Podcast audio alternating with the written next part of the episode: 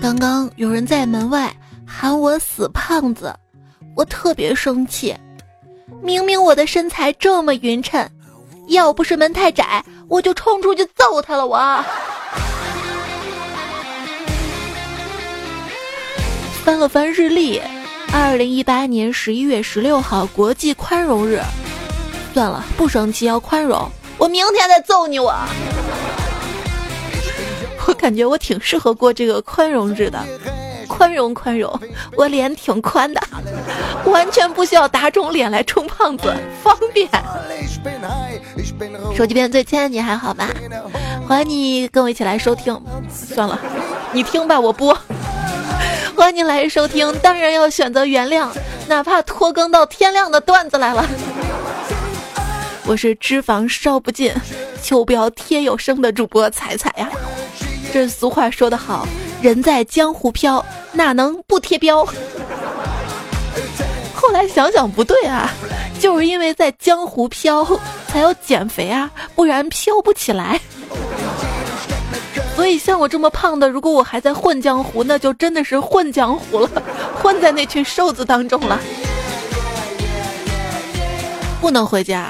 因为我们家老妈的菜，就是我减肥路上一铸铁障碍。我妈呀，她是一边嫌弃我胖，一边又把我喂成猪，这是要把我，把我把我养肥了，等着过年宰呢，是吗？前两天在微博上啊，看到很多小姐妹都在晒自己耳环到锁骨之间的距离，距离越远说明越漂亮。这修长的脖子那叫天鹅颈，像天鹅一样，是被大家羡慕的，是人人渴望拥有的。然后我就突然想起，上学的时候给班上一位脖子长的同学取了个外号“长颈鹿”，我要跟他道歉，郑重的道歉。因为不要再给其他人乱起外号了，这已经列入校园欺凌了。那给职场的同事取外号呢？如果之前有给身边的小伙伴取外号的话，赶紧给他道歉吧。道歉，如果道歉有用的话，那还要报应干什么？好看的锁骨千篇一律，这有趣的肚腩才弹来弹去。我跟你说，我这肚子上的二十多斤肉，就是靠着“不能浪费”四个字儿得来的。跟闺蜜聊天儿，我就说为了我的下一代着想，得找个帅哥结婚。结果闺蜜说了，帅哥为了他的下一代，那是不会跟你结婚的。嗯。所以谁跟我结婚，他是真爱，你知道吗？老人啊，总是说，筷子抓得远，就预示嫁得远。我觉得筷子抓得远，不是预示嫁得远，而是告诉你，你是为火锅而生。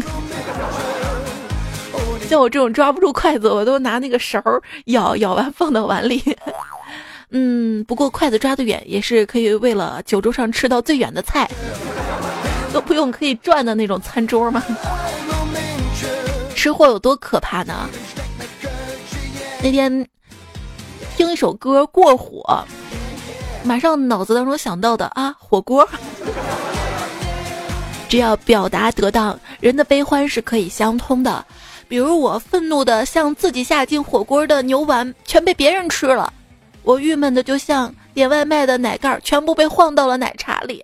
我痛并快乐着，就像口腔溃疡的时候，朋友请我吃了顿烧烤，这样一下就通了呢。嗯，没有什么想不通的，别再抱怨你胖了，跟你能吃的程度相比，你算是很瘦了。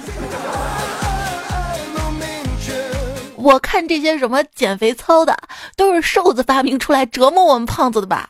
我不做，我们胖子永不为奴。就那个美丽芭蕾那些动作嘛，有练什么天鹅臂呀什么的，还有练腿的动作，我从来不练。不是我柔韧性不够，是我腿太粗了，我俩腿叠一起，像是一个饭盒里面放了两个巨无霸汉堡，那真的没有移动空间了，你知道吗？还说什么锻炼身体在瑜伽垫上做，先来一个超宽的瑜伽垫给我再说。坐不下。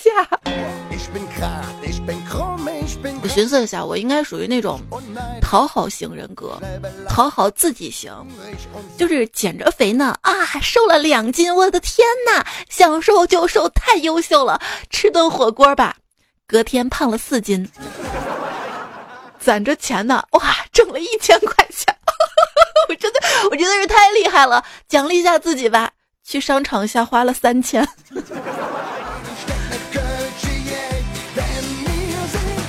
那天就说好好吃一顿吧，就跟朋友花了四十块钱去吃自助餐，为了物有所值，吃的快顶到喉咙，银耳汤漱口，大虾刀剔牙，上车时都不敢低头，一路上不敢弯腰，都说这钱花的值啊，吃回来了，结果啊，折腾了一宿，拉了一天。要爱惜自己的身体，为了让自己长寿。所以我选择度日如年，嗯，具体怎么做呢？让自己一直没钱呗。今天回来路上，一辆劳斯莱斯 SUV 在我身边徐徐开过，车上老头满脸笑容。当时我就在心中暗暗发誓，等我老了也要天天 傻笑。就这样。现在听段子也可以傻笑呀。成长就是，从前我难过的时候，油盐不进，茶饭不思；现在，我能一边流泪，一边去厨房给自己下碗面，还不忘加俩荷包蛋。为什么每次下面要打荷包蛋进去呢？毕竟比下青菜方便呀。蛋啪一打就好了，青菜还要摘还要洗，更多时候还要买。我妈今天又说我了，说你看别人家孩子啊，跟你一样大的，个个都结婚生娃了，你再看看你啊！我当时就反驳了，你看看别人家爸妈，跟你们一样大，同样是一个年代生的孩子啊，为什么人家孩子这么优秀？你再看看你，你生了个什么玩意儿？从小，我妈就告诉我读书有用，我一直当耳旁风，直到今天，就在那个小巷子，我才明白妈妈是对的，因为普通的标价二百，大学生标价六百。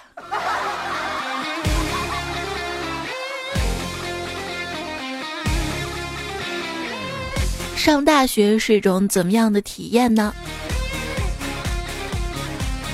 啊，花自己的钱，自己教自己。对，不能因为老师教的不好就不努力了呀。可是大多数情况下，是你不努力，然后说老师教的不好。为什么要努力呢？就是为了有一天在夹菜的时候，没有人敢转桌子，知道吗？我曾经当服务员那几年，就没有我不敢转的桌子。话说啊，这假期是超越对手最好的时机。老子我从来不干这种偷鸡摸狗的事儿。不得不感叹，网络现在真的是越来越发达了。想当年学习的时候，还需要翻阅很多书籍才能找到想要的资料。现在随便掏出手机出来上上网，就能把学习这事儿忘得一干二净了。已经看到有朋友在规划二零一九年的目标了，我，我连二零零九年的目标都没达成呢。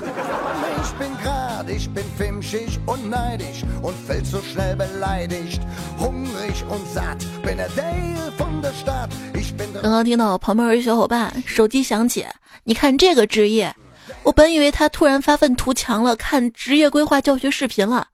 接下来一句，这个职业的攻速跟移速都很重要啊。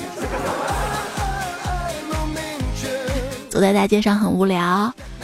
试着把自己想象成一个特工，想象大街上随时会有人来抓走你或者杀了你，这样一来就很刺激了嘛！不信你试试。黑暗中，主角被敌方狙击手击毙了，因为主角光环暴露了他的位置啊！每次看完国外的超级英雄片跟灾难片，让我印象最深的不是特效多牛，而是主角和前任以及前任跟现任的关系，那可真好啊！没事儿，当年我深爱的他，只要你能再回到我身边，我也愿意跟你关系好，跟你的现任保持好关系。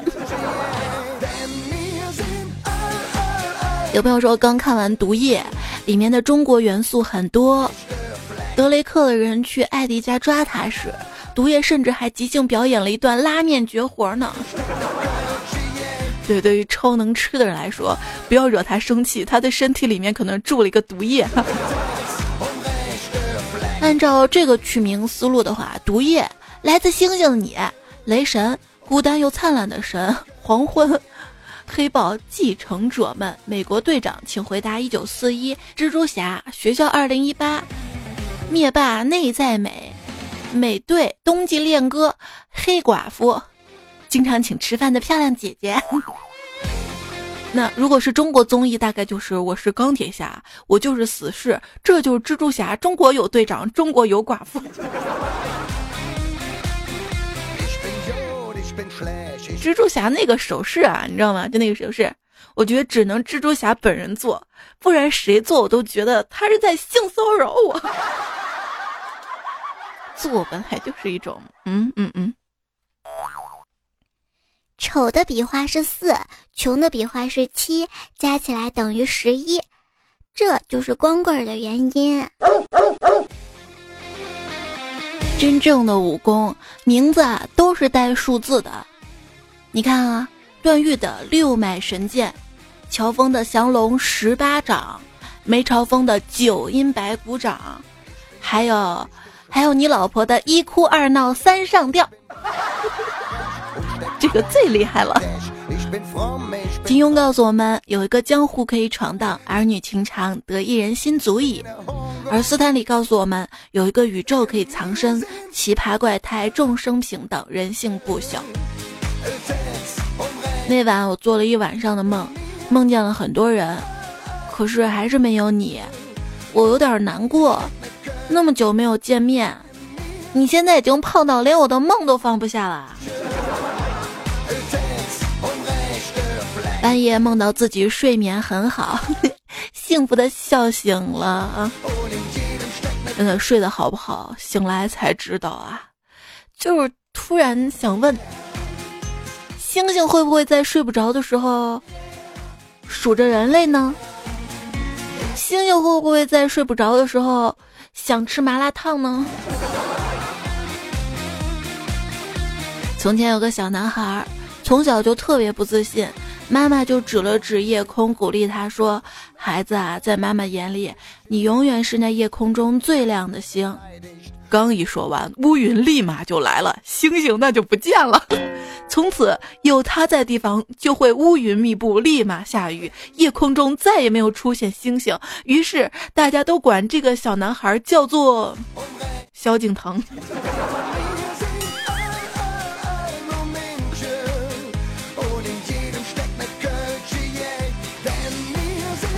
不如中午起来再拥抱太阳，那个时候太阳最热情。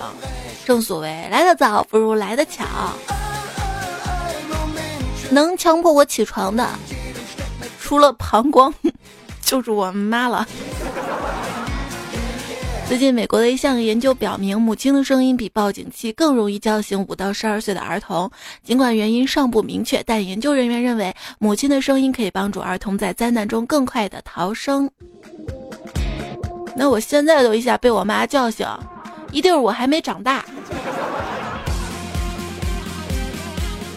这是美国的研究啊，来看看我国学者开展的一项针对六到十八岁儿童青少年随访长达十年的代谢综合症研究结果。研究发现啊，儿童的肥胖跟超重与睡眠密切相关。儿童，尤其是十二岁以下的，睡眠时间应该保持在九个小时以上。儿童青少年时期睡眠不好，成人之后更容易患心脑血管疾病。妈，我现在胖就是因为当时你老叫我，你没让我睡够。你不知道吗？睡够了有钱。就最近，日本的一个公司呢，为了保证员工充分的睡眠，给睡得多的员工发钱，用手机记录睡眠时间，只要睡眠时间超过六个小时就有钱。说这样的管理并未降低工作量，反而激发了员工工作积极性。对啊，想着哎呀，马上要睡觉，马上睡觉了，赶紧工作完，赶紧工作完。你们别拦着我，我能睡到公司破产。每天早上醒来都在想，这工作也不干了。二十分钟之后，孙子一样的起来上班了。主要也是二十分钟差不多就醒了吧。我每天早上会把闹钟设置的稍微早一点，来确保我有足够的时间躺在床上，然后对必须要起床这件事儿生一会儿气呀。这起床之后如果生气，会气一整天。为了避免这种情况，我建议不要起床了呗。不是不报，时候未到。这句话应该是财务发明的吧？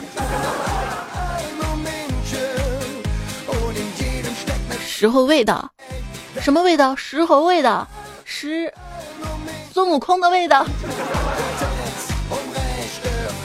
老板，对不起啊，我昨天花了四个小时跟客户谈，但那个客户吧还是没接受我的建议。哦。那你应该怎么做呢？嗯，我认为必须尽快改进，所以怎么样啊？所以我今天跟客户见面只花了两个小时，哦，很好。然后呢？嗯，然后我就得到跟昨天一样的结果。老板，你说我这算不算既高效又省时呢？你明天不用来了。我呢是一个在工作中特别有耐心的人。如果客户一时半会儿没有领会我的意思，我可以连续花上五六个小时，揍到他点头理解为止，从不嫌累。无论是什么人，只要有了一个绝招，就会尽可能的使用它，不是吗？所以，我就一直在使用。我很擅长拖延这招。氪金可以大幅度的减少时间，而众所周知，时间等于金钱，所以省时间就等于省钱，所以你氪金就是在省钱。嗯，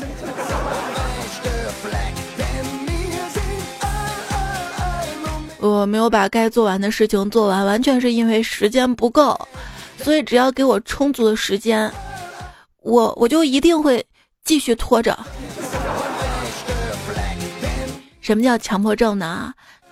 整数强迫症就是当你看到十九点十七，你就决定凑个整数玩到二十点，一不小心玩到了二十点零三，然后你决定再凑个整数玩到二十一点。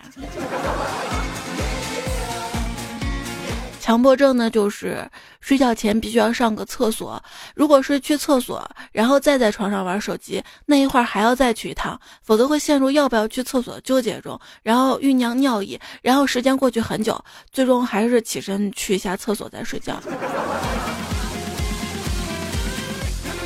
然后我说那个整数强迫症，还有种说法叫定时癖。这种习惯的特点就是，你决定做某件事之前呢，必须先设定个时间点。比如说，我今天晚上一定要十一点睡觉，我下周一定要努力学习，我下个月一定要开始减肥，我明年一定要找个对象。然后定时癖最大的特点在于，那些决定做的事情，往往都没有成功。今日事今日毕，今日不必被逼逼。小孩子才会有我好累，希望有人抱抱我的念头，大人全都是我好累呀，莫挨老子 一边去，烦着呢。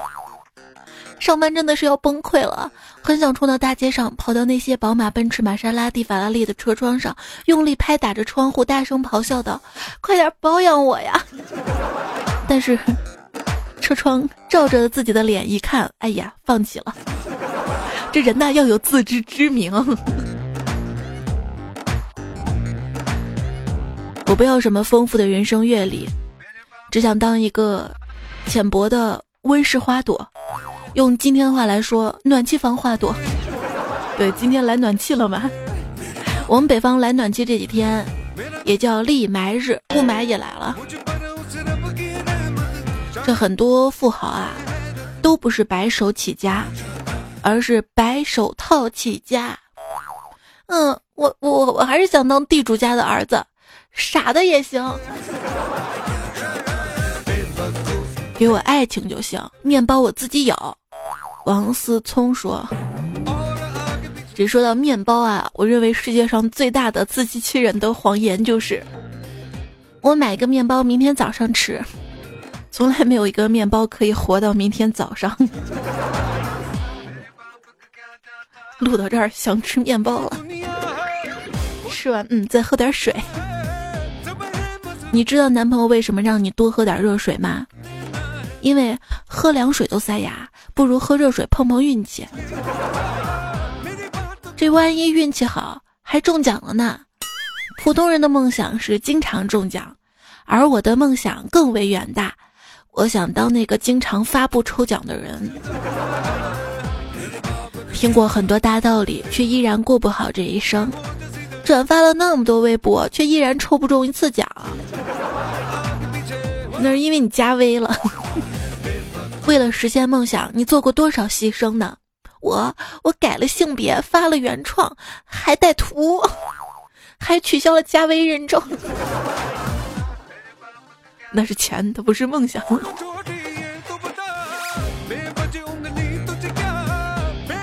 在咖啡厅，听到房产中介跟客户聊天儿，中介说：“虽然你买房了就没钱了，但是你不买房不也没钱吗？”相当于买房不花钱啊，嗯，就这个段子，我又在淘宝下了一万块钱单。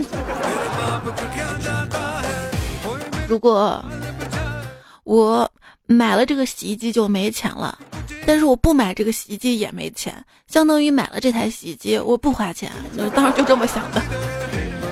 我才十几岁，爱情可以来的晚一点，但是快递必须快马加鞭给我送到。你永远十八吗？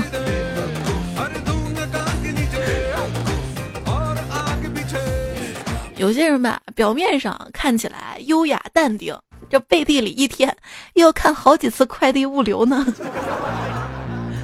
对，就像有些人表面上看起来优雅淡定，背地里。那丝袜是加绒的。哎呀，我的加绒丝袜还在路上，什么时候到？一天收不到快递，就失去了所剩不多的安全感。碧云天，黄叶地，望穿秋水等快递。红酥手，黄藤酒，快递到底走不走？左牵黄，右擎苍，快递等的心发慌。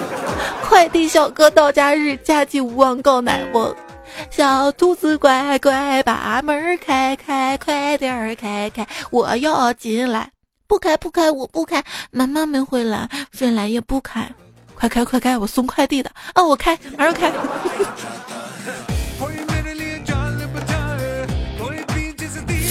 哎，小哥，你不忙啊？还送到家呀？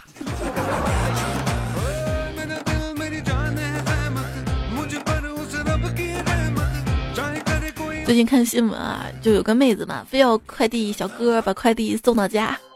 这快递小哥送到家之后，一下楼觉得不行，太生气了，又转身拿了自带的胶水，把人家家的钥匙眼给堵住了，堵住了。这还随身带着作案工具呢。这看来不忙啊。说你都干了多少次了？如果遇到智能门门锁呢？我去年双十一删除价值八万的购物车，犹豫了五个小时。今年啊，只花了一个小时就删除了二十万的购物车，跟着马云一起实现了历史性的突破。这么一遭走一回，网上什么值钱的我都知道。就有些人把购物车截图发在朋友圈是什么心态？等着马化腾付款呢啊？前方高能预警。说你花了不该花的钱，你的卡上空无一文。你说你犯了不该犯的错，心中满是悔恨。你说你明天要开始吃土，找不到可以依靠的人。你说你抽奖又没抽中，甚至开始怀疑人生。早知道伤心总是难免的，你又何苦付下定金？因为优惠总是套路太深，何必在意那？见面的几分，要知道伤心总是难免的，在付款后梦醒时分，有些话被你现在不必问，以后每个月都会提醒。我是在 KTV 哭着唱完的，因为现在 KTV 也没什么歌可以唱的呀，六千多首歌从 KTV 下架，对我完全没有影响。对我来说，只要果盘不下架就行。你有多久没有去 KTV 了呢？嗯，现在都用 K 歌软件唱歌了呢。这是科技网络的进步，科技的进步归根到底是为了我们可以不出门宅在家。所以，别再说我宅了，我这叫人类的进步。电子产品最大的乐趣，不就是买回来看着它落灰吗？那吸尘器呢？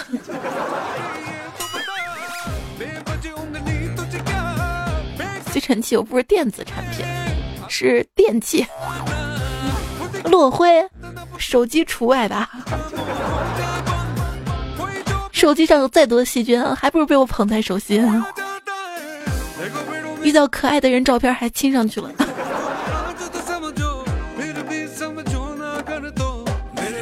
写文的尼罗说。说到这个 iPad 呀，我记得前几年买好像也就是三四千的东西，作为一个大玩具，它虽然贵，但是贵的不离谱。现在不一样了，iPad 加上保护壳，再加上笔，还要九千多，小一万，导致我每天上官网看看颜色，选选容量，百般斟酌，千般比较，就是不付款。就跟我选洗衣机一样，贵的买不起，便宜的吧，感觉 low。于是依然选择手洗，劝自己手洗干净。这总结一下吧，当代社会生活几大谎言，我就逛逛不买。简单说说五分钟啊，现在出门马上到啊，再打一局我就睡，今天一定不熬夜。我在找他，我是狗。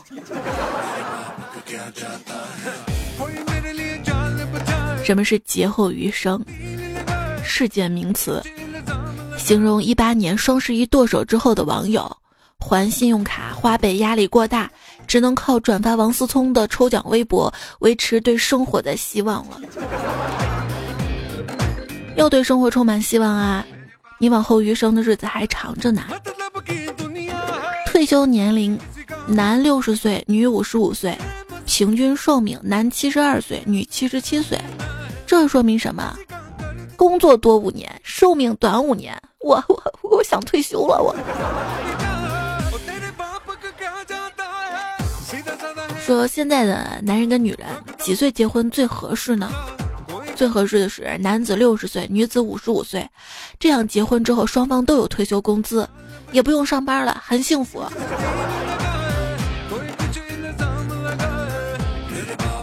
虽然工作累到内心已死。但是并没有忘记家里还有账单要缴，哪有什么诗和远方，只有生活和操蛋甲方。甲方的甲方算什么？爸爸的爸爸是爷爷。合作永远都是基于吃不掉对方。工作中我擅长把大事化小，小事化了，方法就是啊我来做我来做，以及我的错我的错。有能力的员工更喜欢末位淘汰，准时上班的员工更喜欢考勤，穷人家的孩子更喜欢加班，热爱公司的员工更喜欢提意见，不敢看老板眼神的员工肯定没在做事儿啊！我就觉得我那个电脑显示器旁边应该安个后视镜。所以风水学上为什么说就是书房嘛，这个座椅后面要靠墙，或者是靠书柜，说是有靠山，那哪是靠山呀？这是防止我妈还有老板啊，反正就是他们第一时间进门看到。刚刚公司通知开个临时会议，我们都放下手头的工作，赶到会议室。刚刚坐定，只见佳期提着一大袋子各种吃食走进来。领导看了一眼，一愣：“你开会提这么多吃的干嘛呀？”他一脸懵逼的说：“啊，不是说开临时会吗？我带零食来了。”办公桌上啊，还是要准备一些零食的。不，不能放到桌上，容易被别人抢走。抽屉里有多少写不出来的方案，就有多少装进肚子里的零食。我觉得工作的时候特别容易饿，饿了吧就要吃东西，可是一吃饱就不想动了。当我不想动的时候，我。我这么劝自己啊！你看那些会靠写作赚钱的人，是不断改进一篇好文章、好文案，然后争取最大化分发，而不是非要逼自己天天写新内容。这普通人吧，以为写出个个人品牌就是天天写日更，这样做的后果大概就把自己掏空了，然后放弃。这不是坚持，这是透支。之所以透支，是没有认清自己的能力圈，以为自己可以天天输出，或者用输出逼倒输入。其实能坚持做一件事情的人都已经不简单了，所以段子不日更，所以你囧途不想日更了？没有没有没有没有，就是很多朋友的工作啊，都是这样一直忙一直忙一直忙，结果吧，你只是一直忙，哦，别人忙了一件事情被领导知道了就升职加薪了，而你。昨天啊，领导找我谈话嘛，说试用期没过，明天开始我就不用去公司了。我听完之后一愣，怎么能这样呢？我还有个快递没收呢。没事儿，下个月结工资的时候过来收。这，这世上对你有耐心的人，只有电商客服和刚开始起步的代购。谈恋爱不如买买买，电商客服可以秒回你，对象可以。对象说都被这帮客服惯坏了。双十一的凌晨五六点的时候，一个网店客服让我确认收货地址，我就回他确认，然后不知不觉就聊产品，聊各种聊了很久，让我感觉应该是如此寂寞的夜，工作到。到通宵的他也睡不着，然后也没人回复他啥了吧？这双十一，我刚下完单，我跟客服说改收货地址，客服说改不了。然后过了几个小时，他又发了一个地址让我确认，我说这不是不能改地址吗？那还确认个啥？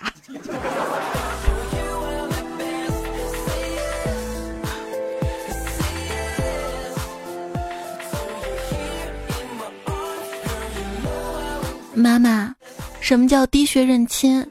啊，就是被还价还到心都在滴血，还要喊对方亲呐。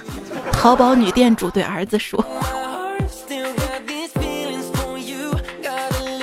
有时候真的很想伸出双手拥抱生活，但生活往往来势汹汹，一下子把我撞倒在地。”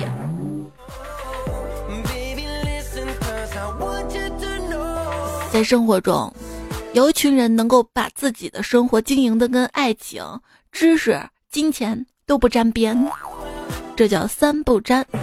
在爱情的小河里，我是一只旱鸭子；在知识的海洋里，我是一条淡水鱼；在金泉的水潭里，我是一个漂流瓶。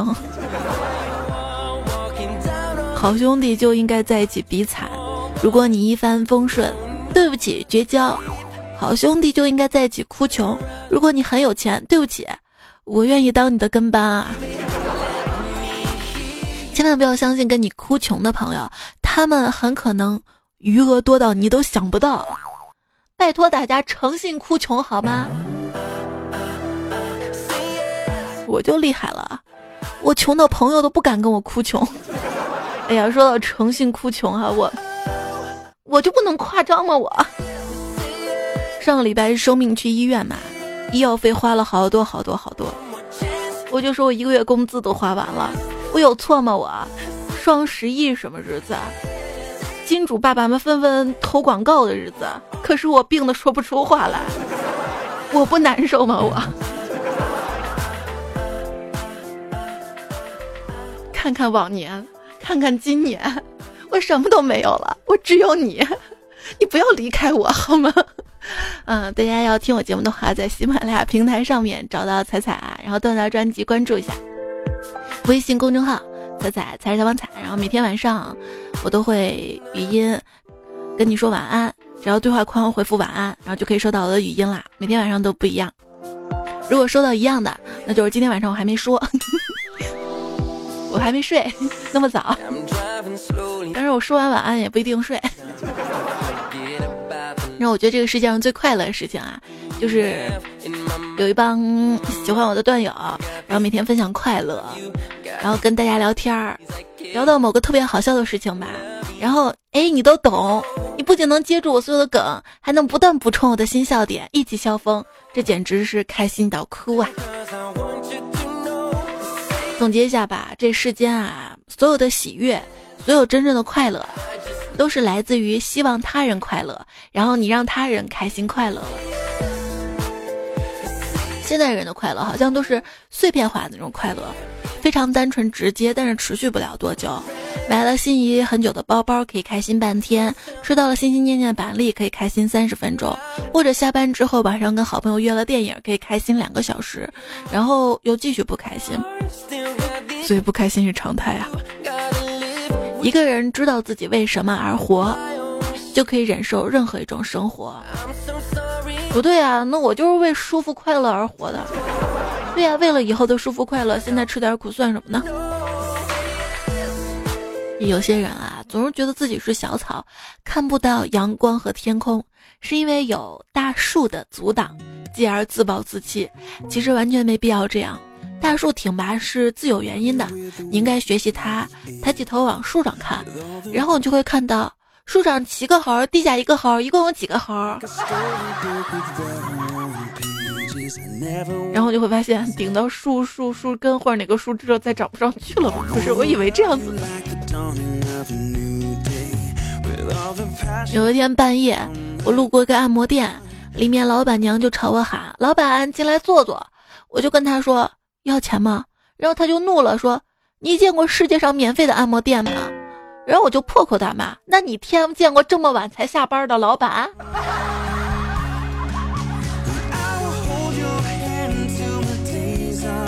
在这个世界上，不要太依赖别人，因为即使是你的影子，也会在黑暗中离开你的。然后你在你的影子当中看到了什么呢？史岩说：“我太胖了，我希望别人把我看扁一点，把你看扁点，那你就是又矮又胖了，好吗？”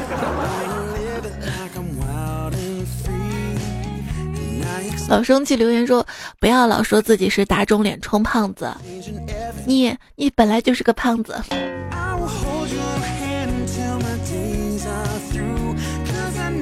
高军说：“我们家孩子的一个段子，我闺女比迷你彩大一岁，早上不起床，叫她起床喊半天也不动，被迫我对她掀被子、挠脚心，各种折磨，晚上又不睡，每天熄灯要睡觉就饿，就没完没了讲故事，各种讨价还价，异常的兴奋，大人备受折磨，气得老婆就跟他喊：告诉你，你晚上怎么折磨我们大人，你爸早上就怎么折磨你。”刚开始看这个段子，只看到最后一句，早上就怎么折磨你，嗯，这个肉段。啊。小孩子就是这样的啊，跟几个家长交流都是，呃，晚上折磨你就是不睡，他要把自己的全部力气用完之后才会睡。就是你关了灯，他也不会马上闭上眼睛，他会一直睁着眼睛，黑暗中眼睛滴溜滴溜的转。而早上呢？如果说你叫他起床，他说妈妈我不想起，我还想睡，那说明他已经醒了。如果你早上叫他，他还是一动不动，再怎么穿衣服，他还是一动不动，那是真的困啊，起都起不来。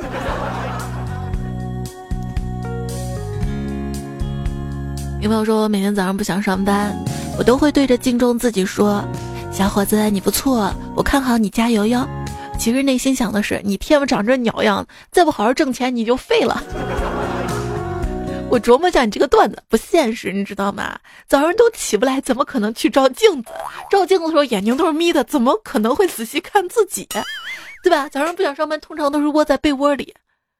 嗯，可以对着前置摄像头，这倒是个办法。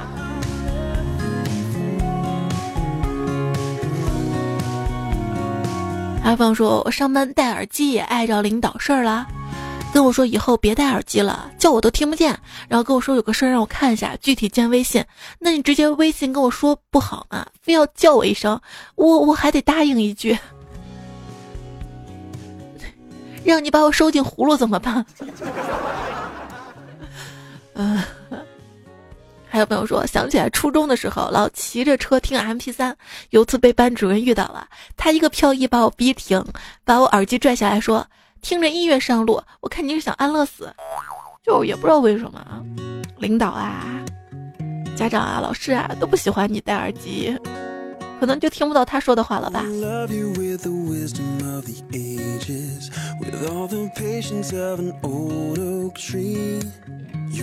无畏大明说：“如果二十岁不知道干啥，那就干程序员。到三十岁，你就会看到，三十岁的程序员好多；到四十岁，就我这年龄，程序员还好多。五十岁就不知道了。未来有好多未知数，做程序员最踏实，加班到你忘了抑郁。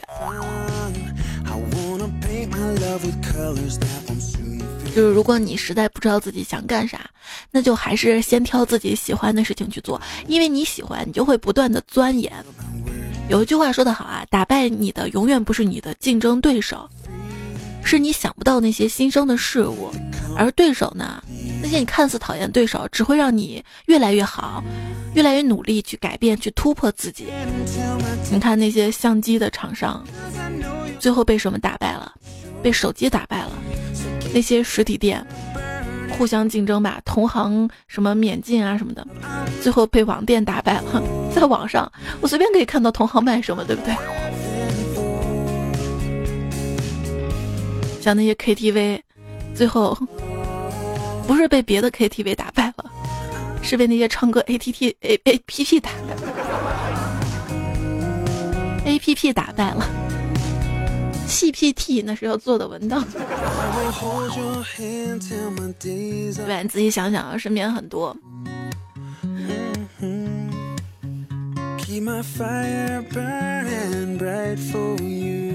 栗子呢说：“彩彩姐，你说选专业那段简直就是我啊！可是后来我还是选择学医了。曾经多么想从事传媒的我，想对十九岁自己说：那会儿再坚定一点，再坚定一点，选传媒吧。没事啊，只要你喜欢，现在来得及啊！你学医的话，你现在也可以做传媒啊，做那种很专业的医学的那种自媒体的小编嘛，或者媒体小编。”有朋友说：“彩彩，我从小想当警察，现在从警四年多了，不想当警察了。我只想更多时间陪陪家人跟孩子。对，就是很多时候我们会觉得孩子特别烦，嗯，就是自己要忙自己的事情，不能陪他。其实内心是你多么想陪他，不想去忙那些工作的事情。